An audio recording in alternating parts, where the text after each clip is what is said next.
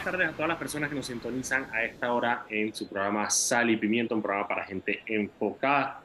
Estamos hoy Mauricio Valenzuela y yo, Daniel Opera, de Foco Panamá, para entretenerlos e informarlos como todos los días, de lunes a viernes, a las 5 de la tarde, aquí por la típica 104.5 FM. Recuerden que nos pueden seguir en arroba Foco Panamá en Instagram, Twitter, Facebook y TikTok. Y también pueden seguir todas las noticias del día en focopanamá.com. Este programa se transmite en vivo por el canal de YouTube de Foco Panamá, que hay guardado, y estamos resolviendo el tema de subirlo a Spotify. Hemos tenido algunos problemas porque... Ahorita ya estamos en vivo en, en, YouTube porque la gente me reclama cuando... cuando sí, sí, no, sí, no, sí, no, sí, no, no, estamos, no, sino que alguien me reclamó. Y yo, hago, y, yo hago, la- y yo hago la misma que, que hacen ustedes conmigo cada vez que sacamos algo que es culpa de ustedes. Y ustedes que no, fue Mauricio, fue Mauricio. Ay, Mauricio, Mauricio es incontrolable. Yo hago lo mismo y te culpa de Daniel. Que es culpa de Daniel. Cuando Ay, te Daniel. ama, cuando te, cuando, cuando te ama llorando, de que, ay, pero Mauricio me sacó la foto con el narco de nuevo. Y bien que fuiste tú mismo el que le hiciste. No, bueno, en esta le tengo que echar la culpa. En esta le tengo, le tengo que echar la culpa a Ana Gabriela que no ha subido a Spotify. Sé que ella me, bueno, ya me dijo la semana pasada, pero a mí honestamente se me olvidó. Eh, tengo que Y revisar. aprovecho ese saludo a Annie Sapler, que me dijo que nos escucha todos los días, pero en Spotify. Ani, pero es que no, sí, hay poca gente que, que, que lo escucha en, en, en, en Spotify.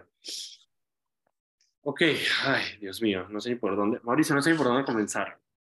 Oye, No, yo- Daniel, cu- cuéntame, cuéntame ahora que fuiste, para los que no saben, Daniel está en España ahorita mismo de vuelta. Ajá. ¿Cómo te, cómo te pesaron el equipaje? ¿En kilos o en kilogramos? En, en, en kilos, pero yo hice la aclaración que, que eran kilogramos, que no eran kilos. Yo, yo fui el que le dije al del counter que, que no era lo mismo. Ah, Porque- perfecto. Yo, Claro, me, me usted, pasé, usted, me usted pasé- como PRD, claro. sí, sí, es que me, me pasé por, me pasé por unos gramos, entonces me querían cobrar más, entonces yo le dije que no porque estaban pesando mal, porque no eran kilos, eran kilogramos. Claro, claro, todo tiene sentido. ¿no? No, hay- Todo no hay que pagar, no hay que pagar de más. Yo quiero sí- aprovechar, sí, sí. empe- empe- empecé, empecé el programa agradeciéndole a Soler Rodríguez que tenía mucho tiempo metido abajo una piedra, así cual, cual ¿cómo se llama esa? Cual víbora y- escondida, Cual tortuga cual y Hernando. cual tortuga hibernando también, exactamente. Y nada más tuvo que asomar la cabeza para darnos tanto material. Gracias, Soler Rodríguez, gracias, te lo agradecemos. Te voy a decir, ahorita vamos a hablar del, del tema de Suray. Lo que sí voy a decir, ahorita que pasé por Tucumán, es que verdaderamente la situación de los baños de Tucumán es, eh, es paupérrima. Me parece absurdo que tengamos una, un aeropuerto, de los, los aeropuertos más activos de la región, eh, que seamos Pero el lo, que los, los baños están muy focos en Tocumen. vueltos nada. O sea, es que en la zona de comidas, de cinco lavamanos, solamente servían dos. Eh, qué dije, foco. en- dije feo, pues, dije mal. Y vale bestia, porque cuando la gente digo, yo cuando llego a Tocumen quiero salir rápido de ese lugar, pero, pero la gente que está en tránsito quiere echar su, echar su queijo y su vaina y después no puede.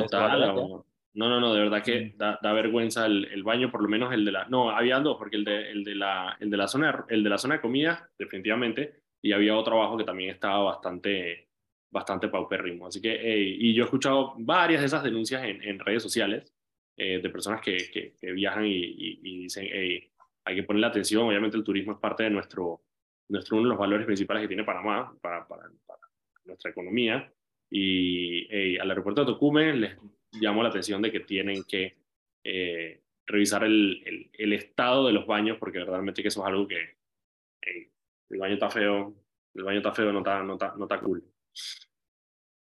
Ok, yo hablando de aeropuertos, esto es algo que quería hablar la semana pasada y se me olvidó completamente. Se los quiero aclarar. A ver, hemos visto incluso... Pero No aclares como Zulay, que Zulay cada vez que aclara oscurece. No, no, no, no, no.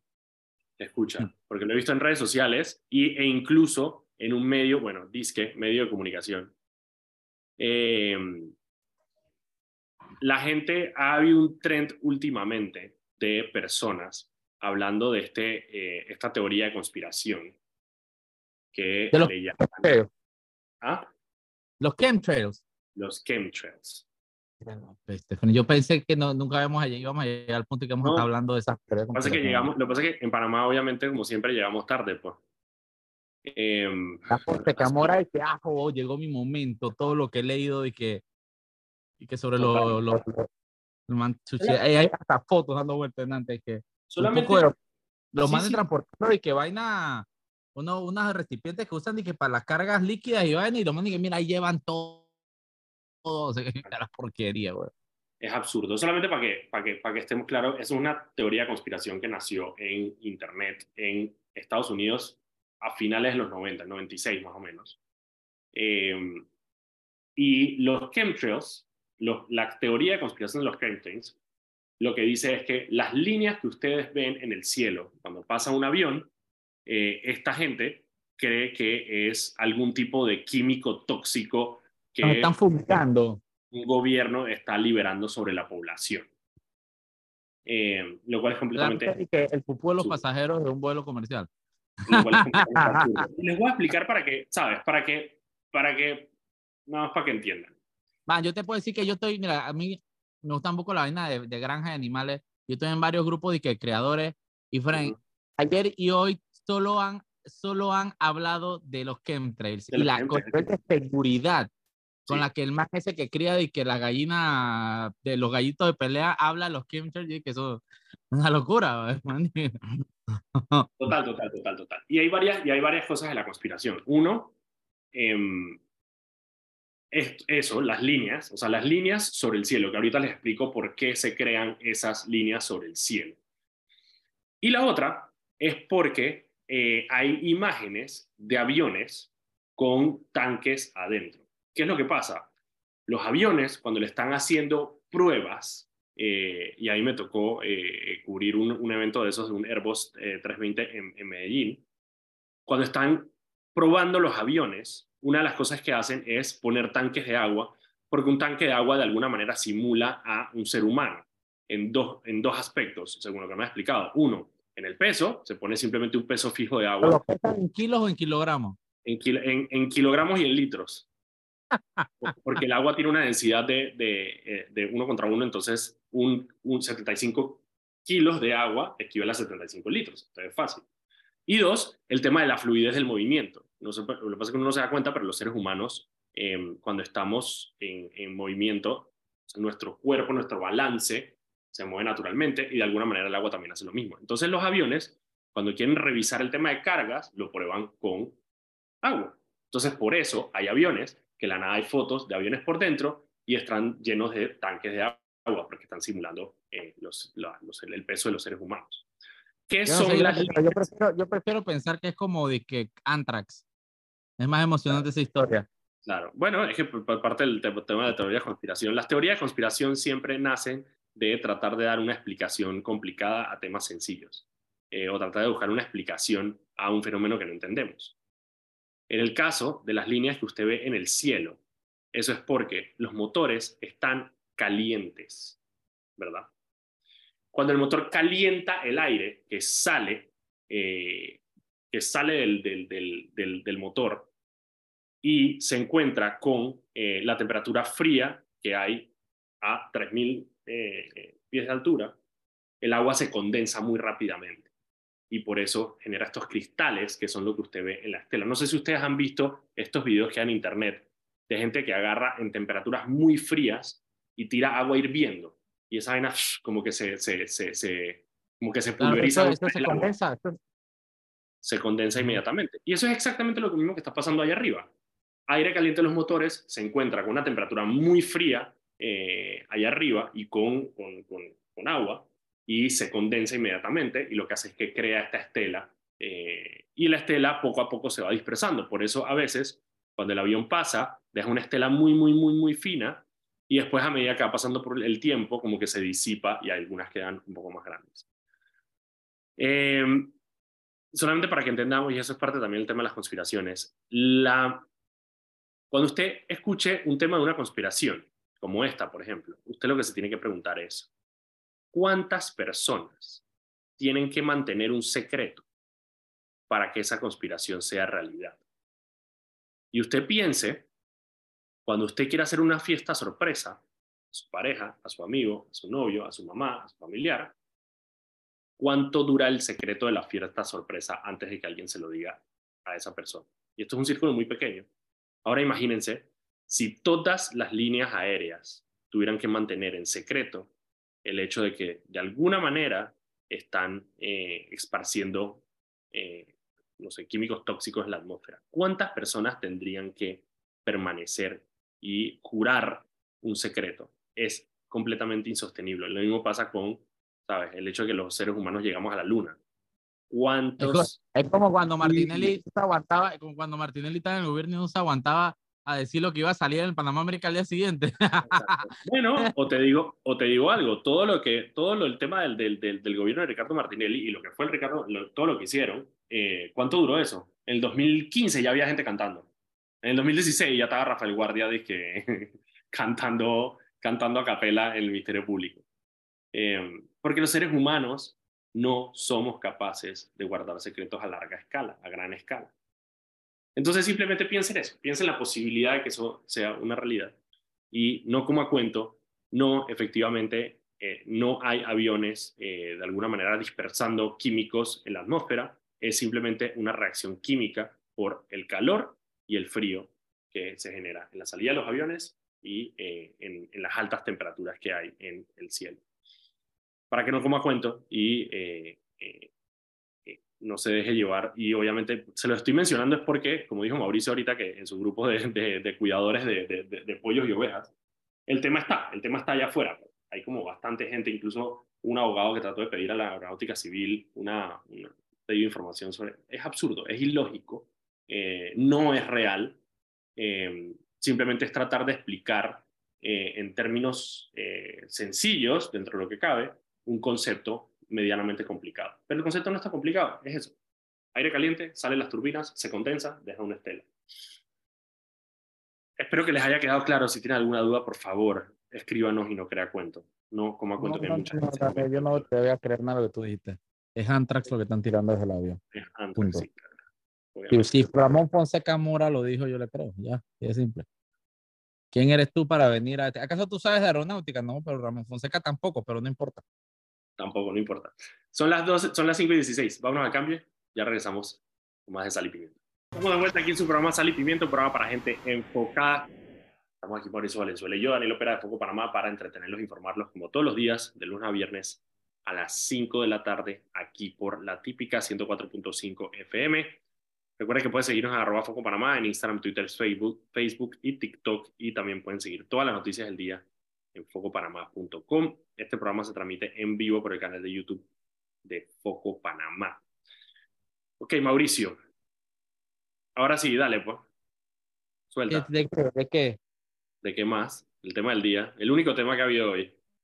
Bueno, para los que, para las personas que no tienen redes sociales y que nos están escuchando y no saben de qué estamos hablando, Hoy, después de mucho tiempo, no, bueno, desde ayer, Zulay salió del sarcófago y ha empezado a dar entrevistas, obviamente porque ya fue imputada por la Corte Suprema por haberse transado un poco de lingotes de oro y vaina, entonces la man sabe que va para juicio, la man sabe que hasta su curul está en riesgo y son, le están metiendo delitos fuertes que puede terminar presa y pagando plata duro, duro, entonces la man está cagada, entonces la man ha hecho un tour de medios hablando y de, sandeces a decir nomás entonces, oye, Atenógena hizo un muy buen trabajo, la entrevistó, la, se volvió un 8 ahí, pero la man, el día de ayer, fue a donde su amigo y esbirro Gerardo Berro en La Estrella. Entonces, para que la gente entienda, cuando uno hace una entrevista, por ejemplo, cuando nosotros estamos aquí, estamos Daniel y, yo entrevistando a alguien abiertamente. Yo soy Mauricio Valenzuela, Daniel Pérez, estamos entrevistando a Juan de los Palotes. La estrella sabe la maleantería que está haciendo, que ni siquiera ponen a Zulay solita en la cámara con una voz de una mujer no identificada haciéndole preguntas, ni siquiera dicen quién es, nadie firma la nota. Pero sí sabemos, pero sí sabemos, pero sí sabemos quién es, Marlene Testa, ella es la que le hizo la entrevista. Ella es la que hizo la entrevista, pero no firmó la nota. Firmó la eh, nota, pero hizo la entrevista Marlene Testa. Ah, bueno, ponen a esta mujer a, a, a, hacerle preguntas y, y la tan clarita lo que está haciendo que no se atreve a salir en cámara. Entonces solo es Tulay respondiendo preguntas y la man... no, ni siquiera es, ni siquiera es es, respondiendo preguntas que, o sea, bueno, sí, o sea, a ver, no hubo repreguntas, o sea, simplemente fue, dale, explica. Eso fue un cuestionario listo, enviado, obviamente, eso, eso se nota a legua. Eh, el, dentro de todas las estupideces que dijo Zulay Rodríguez, e incoherencias y mentiras, eh, digo, es que dijo demasiadas mentiras, pero salió a relucir dos veces que ella estaba diciendo que nosotros prácticamente en foco estamos mintiendo, porque nosotros hablábamos de que ella se había llevado no sé cuántos kilogramos de oro, no, kilos de oro, y, y realmente no eran kilos, sino kilogramos. Y después vuelve y dice que sí, pero que claro, son no, son kilos, no son kilos de oro, son kilogramos de oro. La muy bestia obviamente no sabe, eh, la cabeza no le da para saber que un kilo y un kilogramo es exactamente lo mismo, lo mismo. lo repitió, lo repitió, que es lo peor. Lo repitió, Friends, y cuando lo vimos la, primera vez dije, listo, nos hizo la mañana, y de la nada que pero en el minuto 5 de nuevo lo dice, yo vaya la burra, y lo dice más clarito y más limpio. Entonces, bueno, eh, obviamente eso eh, retrata bastante bien lo que es Zulay Rodríguez, ¿no? Y después va y en el día de hoy la entrevista a Tenógenes Rodríguez y dentro de las estupideces que dice, dice que le preguntan si ella tiene visa y dice que es que ella, ella no tiene visa actualmente porque ella pidió que se la cancelaran. Entonces dije, ah, claro, ella es la, es la única ser humano que pide que, que ahí, quítame la visa y no, no, no, no la renueve, pues quítamela, quítamela, no, no. qué porquería, ¿no? Entonces digo, eso, eso se le suma a varias otras cosas que, que salió diciendo, también dijo que es que ella no se había quedado con lingotes de oro, sino eran láminas de oro. de oro. Ese que no, no, no fueron 100 kilos de pluma, sino 100, 100 kilos de, de, lo que sea, pues. Sí, exacto, Sí, sí, sí. burrada, burrada tras burrada. Eh, bastante. me, han encantado los memes. Y le tiró una caricatura buenísima. Los tweets están volando. El gallinazo. el gallinazo. Es que lo voy a buscar, Daniel. Lo voy a buscar para leerlo en vivo. El de ChatGPT. De ChatGPT. Esta está épica. El gallinazo le preguntó a la inteligencia artificial ChatGPT. Le hizo esta pregunta. ¿Está capacitada una persona para ser presidente de un país si afirma que los kilos y kilogramos son una diferente unidad de medida? La inteligencia artificial le responde, si una persona sostiene firmemente que los kilos y los kilogramos son diferentes unidades de medida, esto podría ser interpretado como una falta de conocimiento y capacidad para comprender conceptos básicos, énfasis en básicos, lo cual puede plantear dudas sobre su idoneidad para asumir un cargo de liderazgo en un país hasta la inteligencia artificial le dijo incapaz a Zulay Rodríguez. Así que bueno, eh, Zulay, ya tú sabes, si mañana quieres salir a las entrevistas, dale, dale, para ver que eso para te reto. no, no, total, total, total. Eh, no, yo me quedo con esa, obviamente la de los kilos y los kilogramos, que fue, fue, el, fue el highlight de mi día. Eh, pero eh, la otra que me dio mucha risa fue el tema de, la, de lo de la visa, porque ya la, el argumento de Zulay es que, la, que se le, le borraron, le, le le robaron el pasaporte en un viaje a China, dijo ella, no especificó si fue en China o, eh, o en el aeropuerto o nada, simplemente dijo que en un viaje a China le habían robado el, el, el, pasaporte y que a raíz de eso ella le pidió a la embajada de Estados Unidos que cancelaran la visa. Y yo solamente quiero aclarar cómo funciona el procedimiento en caso de que usted se le pero, la visa. Pero esto no fue lo que pasó. Tenemos suficientes fuentes que nos dicen en vivo, en directo, en el momento que ella estaba ahí, armó un alboroto porque no le renovaron la visa. Pero, pero ¿cuál sería el proceso normal, Daniela? El proceso normal es que tú sacas tu pasaporte nuevo eh, y vas a la embajada de Estados Unidos, eh, solicitas eh, tu, tu, tu, visa, esa, explicas la situación y ellos simplemente te imprimen la nueva visa en tu nuevo pasaporte porque es como, ¿sabes? Cuando tienes un pasaporte nuevo, por ejemplo, cuando tu pasaporte vence, pasa un poco lo mismo. Cuando tu pasaporte vence, eh, tú tienes que ir em, con tu pasaporte viejo y ellos te hacen la aplicación en el nuevo pasaporte. Em, en todo caso, es la embajada la que se encarga de, eh, de, de la visa, no tú por un pedido de la embajada, sino que tú simplemente lo puedes hacer. No hay ninguna razón para que una persona, si, se queda sin visa porque se le perdió el pasaporte, no la solicites nuevamente. Cuando Tenógenes le preguntó, pero usted la ha solicitado, el man dice que vamos a solicitarla. Em, lo que no tiene ningún sentido. Eso fue como la respuesta que le di a y que, y que usted tiene vista y que sí, yo la tengo impresa en mi pasaporte. Y yo dije, pero, pero has viajado a Estados Unidos y que no en cinco años y, y baja, y, y, qué pasa si el man dice, bueno, vamos a ver, vamos a ver. el man la tiene impresa en el pasaporte, no sabe si la han revocado. Sí, sí, ¿no? sí, sí, sí, sí, sí, sí, sí. Eh, así que nada, eso fue lo de, lo, lo de Zulay. También explicó, eh, bueno, no, a ver, también bullshitió sobre el tema de los, del, del, del, del del auxilio económico de la hija. Ella dice que es un préstamo.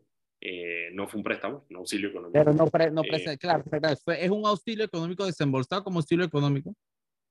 Exacto, y, y no solo eso, ella sale y dice, ella sale y dice que ya tiene un documento que no va a mostrar, ¿verdad?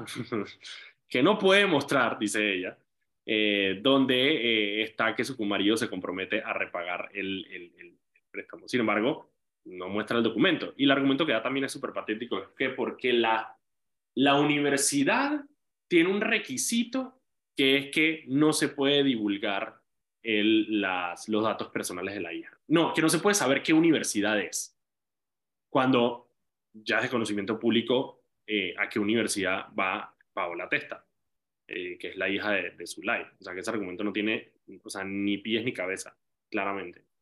Más, ojalá porque eso es público, porque como ella juega tenis... Eh, esperen, yo, yo juego más tenis que ella, por favor, respeta. Todo lo que la man raquetea, pues la man raquetea. Ella está en, aquí está, era este, ¿no? Creo que era si es Johnson University, creo que era. Ahora no me acuerdo si es esta, creo que sí. No sé es. Ah, viste. Sí, no me acuerdo cuál era. Creo que era Johnson University. Ah, aquí está, es esta. Mm, ver. Eh, la universidad, como es pública, se puede ver cuál es. Exacto, tiene cero ganadas, dos perdidas. pero gana, la más no gana, pero más yo hasta de que cuando jugaba ajedrez y que en segundo grado tenía mi par de, de puntitos a favor. Todos tenemos, todos tenemos derecho a, todos tenemos derecho a soñar. Ah, en Florida State. A ver. Ah, sí, en Florida State. No, ya estaba en FSU en Panamá. ah, estaba en FSU aquí, tienes toda la razón. Estaba en FSU. Estaba en FSU aquí. Ok.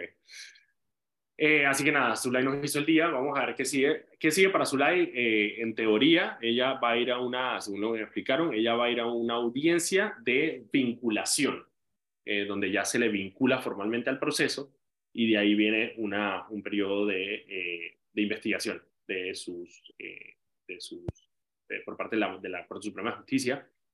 también el, el fiscal asignado en la Corte Suprema de Justicia podría eh, pedir medidas cautelares para ella, eh, que pueden ser desde firmar cada 15 días, eh, arresto domiciliario, preventiva. Detención preventiva, todo dependerá de, y ahí bueno, pues cuando te vas al, derecho penal, como me han explicado, porque yo no, yo no soy abogado, pero me explican más o menos, hay varios, varias peligros de fuga, si tiene derecho, si tiene, si estando en ciertas circunstancias tiene la posibilidad de alterar eh, algunas de las pruebas que se necesitan. Eh, todo eso se considera a la hora de decretar una eh, medida preventiva. Mira, Pip está preguntando si, si puede pasar lo que, pasa, lo que pasó con Marilyn. Y la gente, para que tenga claro, ya Zulay está imputada. Ya se demostró que hay pruebas. Es correcto. Esa es la gran diferencia Claro, que ya, ya, ya, ya va, ya, ya, ya está siendo investigada, ya, ya, ya está hasta la guacha. Vamos a ir un cambio, Daniel, y de vuelta, si quieres, nos explicas un poco lo que pasó con Marilyn, etcétera. Dale, dale, dale, dale, voy para allá, voy para allá. Vamos al cambio y ya regresamos. Estamos de vuelta aquí en su programa Sal y Pimienta, un programa para gente enfocada. Estamos aquí Mauricio Valenzuela y yo, Daniel Opera, de Poco Panamá, para entretenerlos, informarlos como todos los días de lunes a viernes a las 5 de la tarde, aquí por la típica 104.5 FM, para que le diga a sus amigos que poco eh, tiene una versión extendida en la radio y es este programa, Sal y Pimienta. Recuerden que pueden seguirnos en arroba Foco Panamá en Instagram, Twitter, Facebook y TikTok y también pueden seguir todas las noticias del día en focopanamá.com. Este programa se transmite en vivo por el canal de YouTube de Foco Panamá, que ha guardado ahí para que lo puedan ver cuando quieran. Ok, Mauricio, voy a explicar lo que pasó con Marilyn Ballarino. A ver, en el 2018, el contralor Federico Humbert terminó una serie de auditorías que estaba haciendo a las juntas comunales. ¿Por qué? Porque durante el gobierno de Ricardo Martinelli, eh, ellos para, ¿cómo es? Comprar, no, para alquilar los diputados, una de sus estrategias fue hacer estas transferencias de dinero absurdas a juntas comunales que controlaban los diputados. Es decir, ¿cuál era el modus operandi? Un diputado, digamos, para poner un ejemplo, no que haya una investigación al respecto y que esté ligado en uno de los archivos de allá en la Contraloría, pero digamos, ejemplo hipotético, Miguel Fanovich. Miguel Fanovich llama a su amigo, el representante de Río de Jesús, Veragua, Corregimiento de Río de Jesús, y le dice, hola, señor representante de Corregimiento Río Jesús, yo, eh, el gobierno nacional me va a dar un pocotón de plata, pero necesito poder eh, sacar esa plata de alguna manera. ¿Usted estaría dispuesto a que esos fondos entren a su junta comunal y después entonces lo que hacemos con esa plata es que la junta comunal compra unas cosas y yo las utilizo para mi campaña? Y obviamente el representante de Río Jesús recibe una parte de ese manejo de dinero. ¿Por qué era importante hacerlo por medio de las juntas comunales? Porque Ricardo Martinelli, como preparación para lo que sería su, eh, su eh, presidencia, pasó una ley eh, modificando la Contraloría y la fiscalización para hacer que las juntas comunales no, no tuvieran em, control previo a la Contraloría. Es decir, la Contraloría no tenía que aprobar las compras que se hicieran en la Junta Comunal, sino que la Contraloría solamente podía hacer lo que hizo Frey Humbert, una auditoría después. En el caso de Río Jesús, por ejemplo, y esto sí no es hipotético, eh, una de las cosas que se encontraron es que, por ejemplo, se hicieron 300, em, eran 360 y pico de cheques el mismo día. Entonces, esa, eh, esas auditorías que hizo eh, Freddy Humber a eso y a las planillas, eh, él las mandó al Ministerio Público. El de las planillas era principalmente, cosas que él encontró eran, uno, personas que trabajaban en, en la privada y estaban nombrados en la planilla al mismo tiempo. Porque yo quiero que entiendan esto. Em, el tema de encontrar que una persona es botella es muy difícil, sobre todo en la Asamblea Nacional, porque no tienen trabajos eh, asignados, em, ni, horarios asignados. Entonces es muy difícil eh, tratar de decir es que esta persona no, no hace ningún trabajo, porque ¿cuál es su trabajo? Pero sí hubo casos, como eh, en el caso de Marilyn Ballarino, donde Freddy Humber encontró que, por ejemplo, había personas que laboraban en las agencias de aduanas que manejan, que maneja la familia, eh, la familia Selhorn Ballarino, eh, y que al mismo tiempo están en la planilla de la diputada Marilyn Ballarino. Entonces, solamente, eso, eso era solamente el contexto para que entiendan más o menos por dónde va la vaina.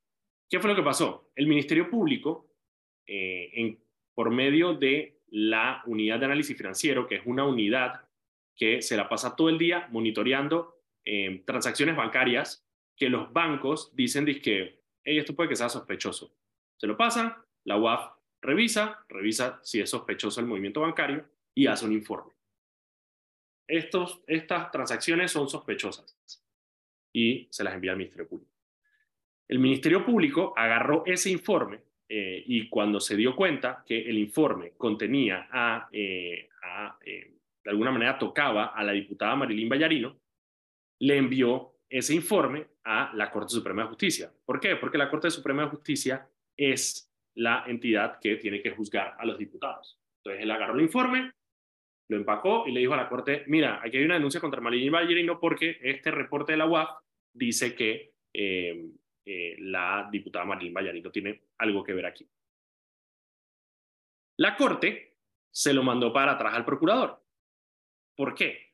Y no lo admitió como prueba idónea porque eh, la Corte dice que esos eh, informes de la UAF no, no son prueba idónea. Esos informes de la UAF eh, deben pasar por un por una investigación de esas cuentas. Entonces, ¿qué es lo que le está diciendo la Corte al Ministerio Público? Hey, te devuelvo esta vaina, agarra ese informe de la UAF, revisa esos movimientos bancarios que dice la UAF que son sospechosos, y entonces con ese informe eh, me lo pasas de vuelta, y entonces ahí yo puedo entrar. lo que pasó no significa que no se va a investigar, Marín. No, significa simplemente que la Corte le dijo, hey, este informe que te entregaron, revísalo bien, haz tu investigación y después me lo mandas para entonces yo tener esa prueba idónea contra Maligín Baraino, porque ahora mismo, como está el informe, no, no, no constituye prueba idónea, porque solamente una, es una alerta de la UAF de que hay una sospecha de movimiento de dinero raro. Eso es lo que es. Entonces, sí, no es que Marilyn Vallarino ya quedó completamente desvinculada, eh, simplemente que ahora el Ministerio Público tiene que hacer ese trabajo de, eh, con el informe de la UAF, eh, revisarlo, decir que, ok, cuáles fueron los movimientos de dinero que hubo, y entonces, basados en ese, en ese informe nuevo que genera el, Ministerio Público, entonces ahí sí la Corte le daría, en teoría, le diría, ok, ahora sí tengo eh, una prueba idónea para poder salir a investigar a Marilyn Bayarín. ¿Qué es lo importante? y, justamente algo, algo interesante está aplicando la nueva Corte que antes no se daba, antes simplemente se, desechaba automáticamente. Eh, y es que la Corte, obviamente la Corte Suprema no tiene un aparato investigativo. Entonces, ¿qué, que tú le estás diciendo a la Corte? Dice, Corte, tú tienes que investigar diputados, pero la Corte dice, pero es que yo no tengo las herramientas para investigar a nadie. Entonces, esta nueva Corte lo que está haciendo es que está utilizando al Ministerio Público como brazo ejecutor de la investigación que ellos están llevando a cabo. Y eso es súper interesante, realmente, porque, porque es la Corte la que te investiga utilizando a los recursos del Ministerio Público. Que eso antes era de que no, no lo hago y punto. Pues me da igual, yo no puedo investigarte, dale aquí. Pero ahora la Corte dice, yo sí quiero investigar esto. Y, usa, lo, usa el, el esquema de investigación del Ministerio Público y la Policía Nacional para investigarlo y eso está súper, súper, súper brutal que esta nueva corte haya tenido las pelotas de hacer eso, cosa que no pasaba nunca.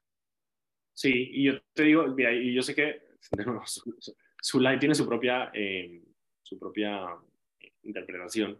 Eh, claro, Zulay tiene mucha interpretación, ella tiene su propia interpretación del sistema de medidas y de pesos también, ¿no?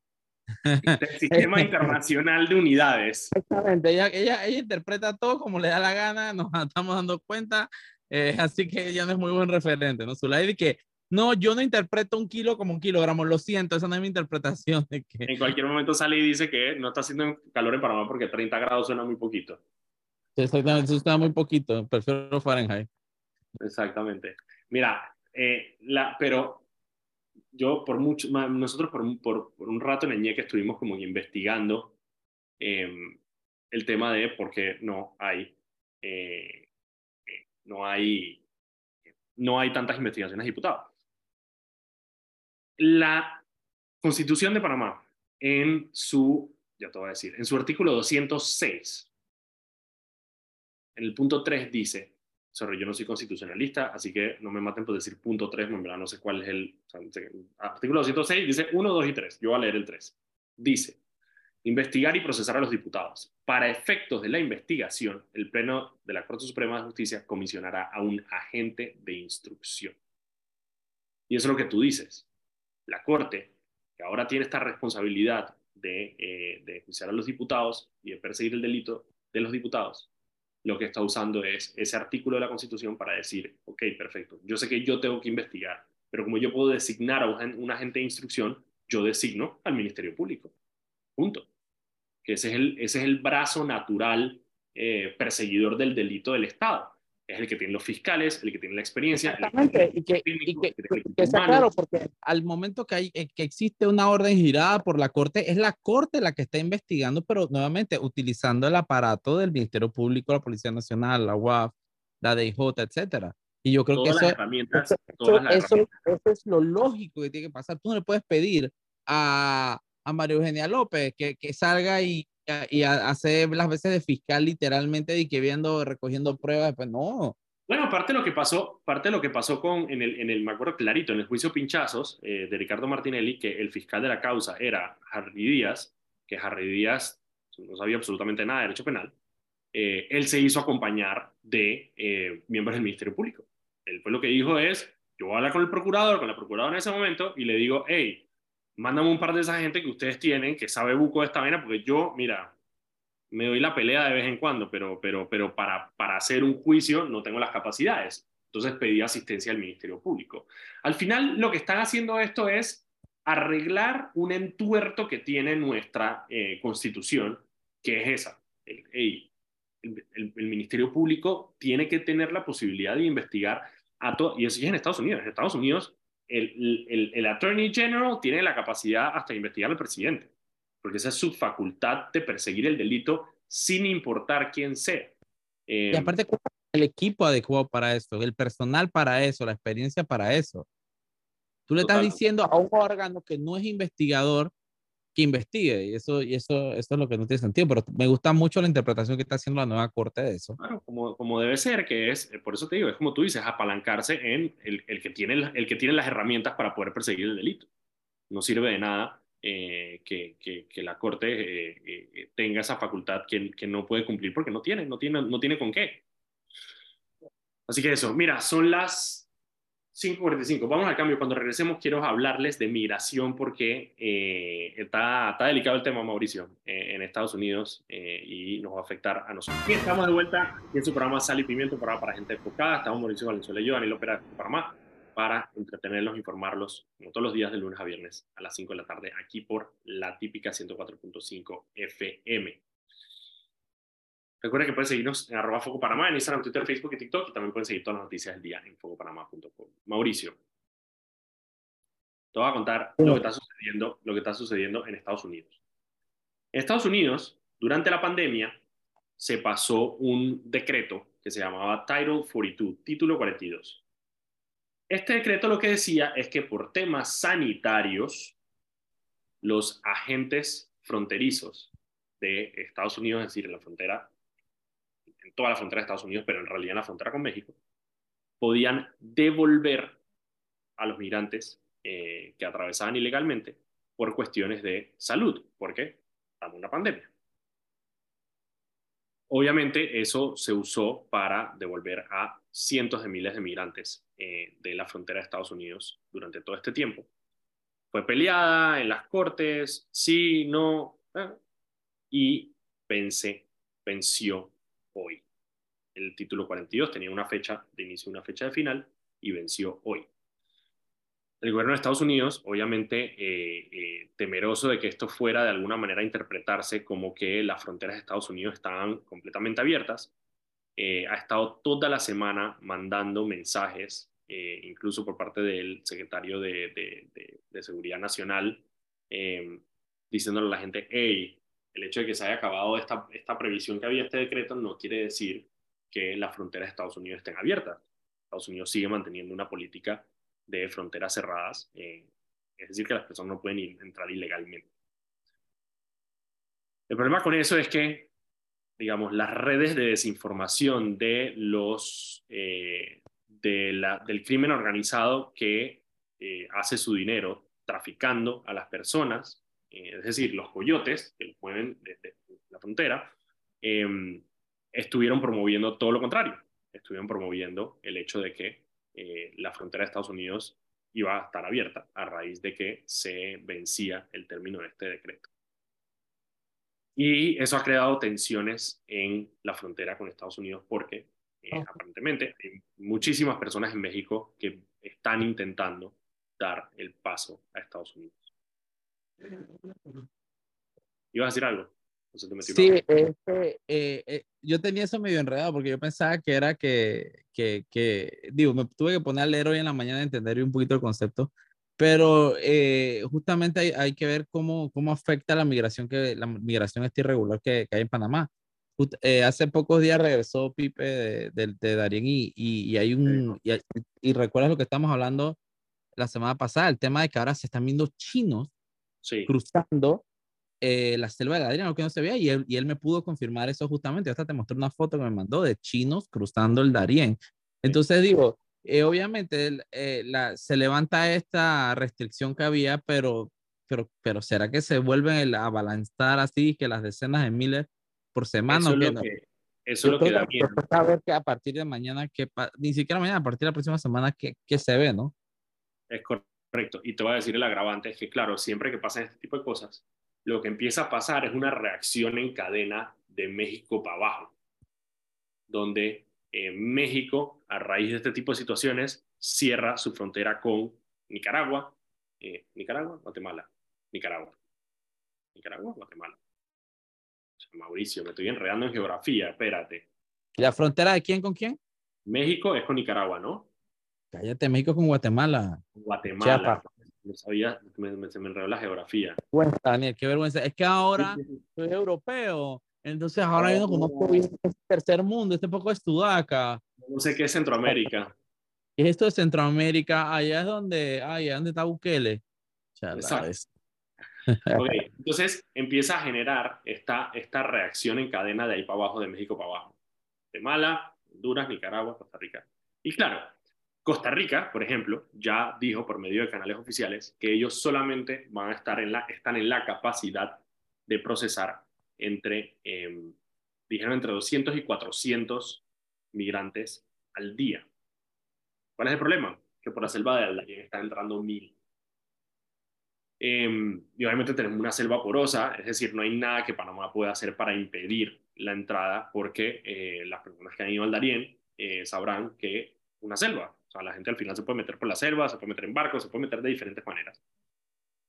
Entonces eso nos genera un problema a nosotros y puede que nos, puede que nos vaya a generar un problema eh, en los próximos días si esa reacción en cadena definitivamente se da y si Costa Rica dice no. creo que sí va, a, haber esa reacción.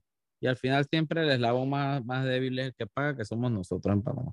Es correcto. Y a pesar, porque sí hay que reconocer que la, la, la ex canciller Erika Moines fue muy energética en todas sus eh, reuniones eh, con los otros países en decir, hey, esto es un problema de todo el mundo, eh, bueno, de toda la región al menos, y Panamá no tiene por qué pagar los platos rotos. ¿Cuál es el problema? Ya les he explicado antes, a Colombia le importa tres pepinos lo que pasa en el Darién. Claro, porque ese es el que no controla igual, así que... Es un área que efectivamente el gobierno no tiene control sobre esa área, esa, esa área la, la, controlan las bandas criminales. Eh, y en todo caso la gente se está yendo. Entonces para ellos no es un problema.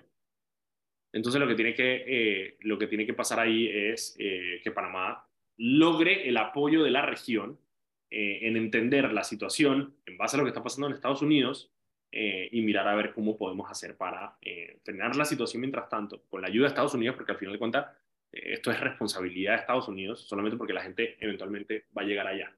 Entonces, Estados Unidos es el que tiene que colaborar con los vecinos en la región y poder determinar qué es lo que va a pasar con, con, con la frontera. Simplemente les quería explicar eso para que lo tuviéramos claro Vamos a ver noticias sobre el tema de migración en los próximos días, próximas semanas, así que estén pendientes. Yo nada más tenía una solita última eh, noticia, que es que en el caso de New Business, que viene el 23 de mayo, ya que ya RM dijo que había protestas en las próximas semanas, eh, una, un, juzgado le negó los amparos a los hermanos Crocione, que están eh, llamados a juicio en el caso Corciones, de... Corciones, Corciones. Corciones, Corciones, Corciones, ¿qué dije yo? ¿Qué, qué te pasa?